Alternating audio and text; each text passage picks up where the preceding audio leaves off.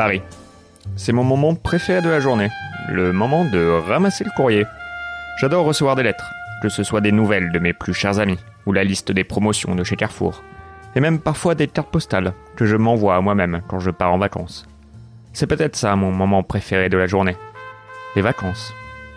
Cette fois-ci, pas de carte postale, mais une lettre mystérieuse, fermée par un étrange sceau. Je la porte à mon bureau et l'ouvre. Cher monsieur Froussin, je vous transmets un document qui pourrait bien vous intéresser. Il s'agit des mémoires d'un ancêtre à vous, Joséphin de Froussin, mousquetaire.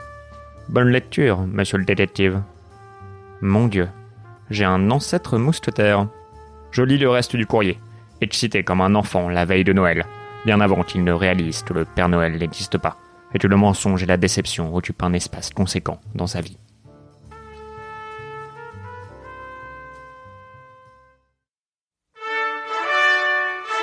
Paris, 1662. Nous vivons une époque glorieuse, mais difficile. Le cardinal de l'écologie a démissionné il y a deux semaines. Et il faut avouer que notre grand pays est tout de même un peu raciste envers les Sarrasins. J'ai sept enfants qui sont morts cette année. Coralie, la petite dernière, est décédée ce matin. Satanée peste. Je parle de la maladie, bien sûr, pas de Coralie. Elle était stupide, mais adorable. Aujourd'hui n'est pas une journée remplie d'actions. Pour être honnête, je m'ennuie un peu. Athos, Porthos et Aramis, mes collègues de bureau, sont partis en congé, et ils m'ont laissé seul avec une montagne de paperasse.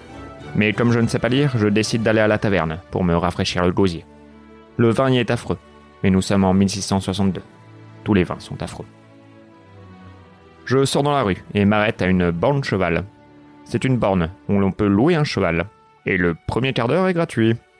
Une idée de notre bon roi, Louis XIV. Je dois avouer que je porte une grande admiration envers notre souverain. Il se fait appeler le roi Soleil, mais j'ai toujours trouvé qu'il ressemblait davantage à Jupiter. Il ne reste qu'un cheval à la borne, et sa selle est retournée. Il est sûrement malade. Je lui donne un coup de pied dans les pattes pour tester sa résistance. Ça a l'air d'aller. Je l'enfourche et file sur la voie cheval, très pratique aux heures de pointe. Mon cheval crève au milieu du trajet, et je passe un temps fou à le pousser jusqu'à la prochaine borne. Une fois arrivé, la taverne est fermée. Je suppose que mon gosier n'est pas prêt d'être refroidi. J'entends des cris à l'autre bout de la rue. La bourse ou la vie? Nom de Dieu, des brigands. Je cours vers la catastrophe. Il faut croire que notre bon roi avait raison. Il suffit de traverser la rue pour trouver du travail. C'est mon moment. Le moment de prouver à tous que je suis un vrai mousquetaire et pas une petite salope de feignasse, comme m'appellent parfois mes collègues. Je dois avouer que les choses ne se passent pas toujours bien au bureau. J'arrive devant un simple badaud qui est en train de se faire détrousser son pigeon voyageur. Classique. D'un geste habile, je me saisis du pigeon et il l'utilise comme arme pour assommer l'agresseur.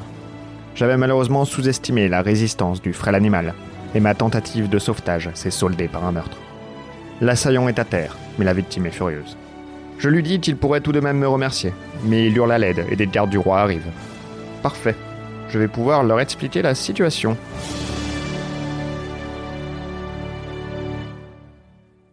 Deux heures plus tard, je suis en prison.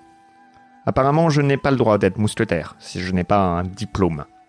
Je crie à la supercherie, mais il n'y a personne pour m'écouter. Ou presque personne. Je partage ma cellule avec un curieux individu portant un masque de fer. Qui êtes-vous lui dis-je. Il me répond.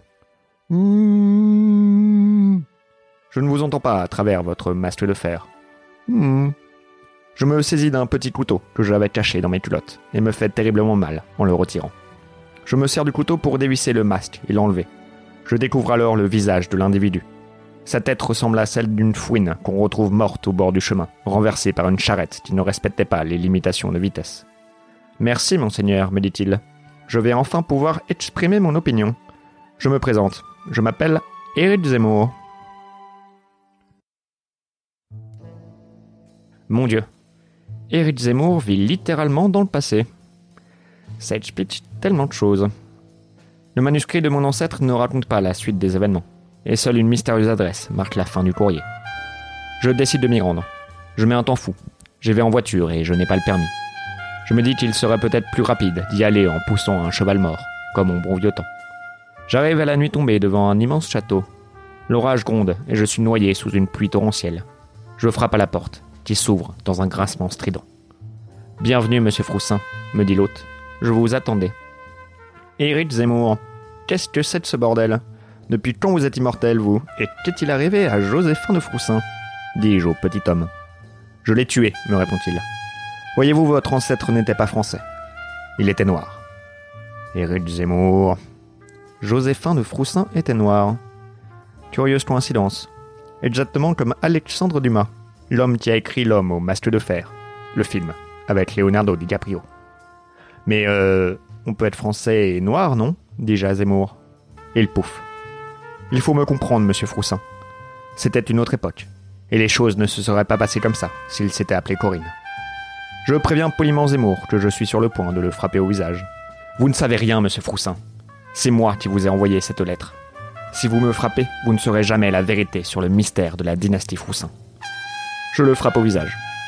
Malheureusement, avant que mon poing ait le temps d'arriver à destination, Zemmour se transforme en chauve-souris et s'envole par la fenêtre. Je suppose que j'attraperai ce brigand une autre fois. L'aventure ne s'arrête pas là. Comme disait sûrement mon ancêtre, un pour tous, et tous Froussin.